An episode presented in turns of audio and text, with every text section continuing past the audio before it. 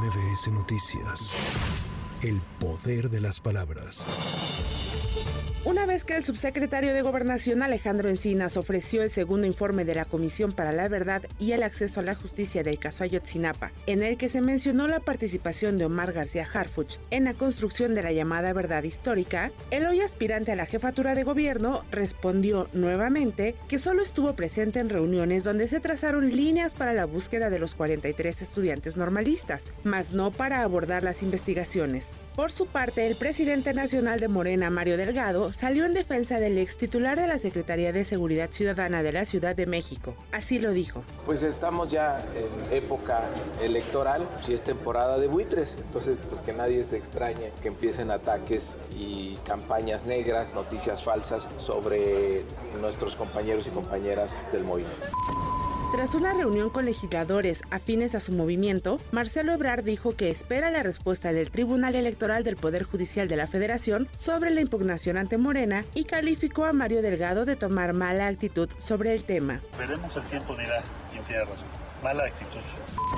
Madres de víctimas de los caníbales de Ecatepec asistieron a la Cámara de Diputados para exigir que Netflix detenga la producción de la serie sobre el caso. Es la voz de Guadalupe Hernández. Yo les pido a ustedes que se hagan empáticos con el dolor de mis niños, que no permitan que en un libro quede plasmado ni en una serie las aberraciones que él hizo con nuestras chicas. Por vecinos nos enteramos de que fue Netflix a la casa de la mamá y le pagaron una cantidad. O sea, ¿dónde está?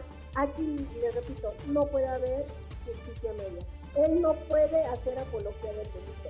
Aquí hay niños, niñas y adolescentes que pueden, ya son dañados, ya están muy dañados y lo quieren plasmar, ok, pueden cambiar nombre, pero es la misma historia y le están dando ese beneficio a un asesino Agentes de la Policía de Investigación dieron cumplimiento a una segunda orden de aprehensión en contra de Sean Alejandro y su padre César Bernardo por el delito de feminicidio en agravio de la joven Montserrat Juárez Gómez. Padre e hijo quedaron a disposición de la autoridad judicial, por lo que en próximas horas serán presentados en audiencia ante el juez.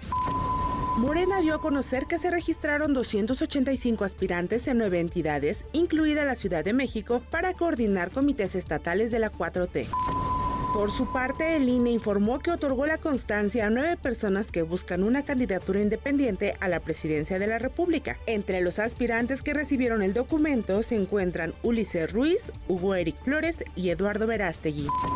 Las concubinas como terceras interesadas deben ser llamadas a juicio cuando tienen interés en una pensión, según lo determinó la segunda sala de la Suprema Corte de Justicia de la Nación. El proyecto presentado por la ministra Yasmín Esquivel Moza y aprobado por unanimidad de cuatro votos, determinó que los procedimientos laborales en los que se solicita una pensión u otros beneficios tras la muerte de un trabajador debe llamarse a juicio a todas aquellas personas que puedan tener interés en obtener dichas prestaciones como lo la Ley Federal del Trabajo.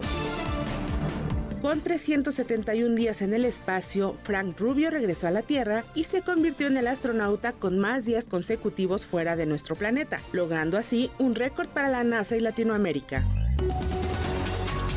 Después de un enfrentamiento entre elementos de fuerza civil e integrantes de la delincuencia organizada en Nuevo León, la tarde de este miércoles se presentaron bloqueos en la zona citrícola del estado. Se reportó que en la carretera nacional delincuentes armados bajaron a tripulantes de por lo menos 10 autos, camiones y autobuses para bloquear la vialidad y quemar las unidades.